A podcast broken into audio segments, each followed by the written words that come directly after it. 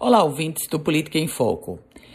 O contrato firmado pelo governo do estado com a Casa da Ribeira agora ganha mais um capítulo da suspensão desse, dessa negociação. Depois do promotor de defesa do patrimônio público da comarca de Natal, Afonso de Ligório Bezerra Júnior, ter escancarado graves e grandes suspeitas de irregularidades, passando por falsificação de assinatura.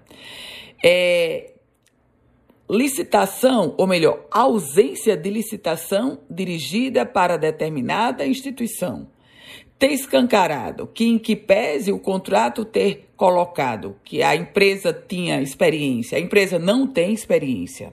Enfim, depois do Ministério Público ter exposto uma série de supostas e graves irregularidades, e o governo do estado ter simplesmente emitido uma nota que dizia nada em lugar nenhum, Aí, o executivo estadual agora anuncia a suspensão do contrato e afirma que vai haver uma auditoria por parte da Controladoria Geral do Estado.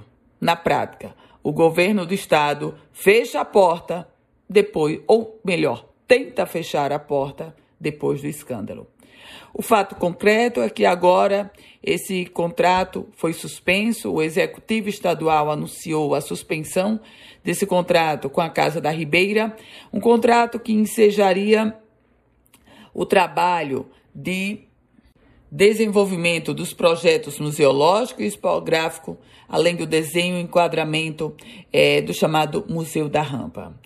O projeto do Museu da Rampa, ele agora passa, inclusive, a ser gerido pela Fundação José Augusto, em que pese o contrato ter sido afirmado, esse contrato suspeito pela Secretaria Estadual de Turismo. E agora é aguardar o resultado de uma auditoria onde o governo do estado não trouxe respostas iniciais sobre um contrato que já havia sido assinado. Estranho.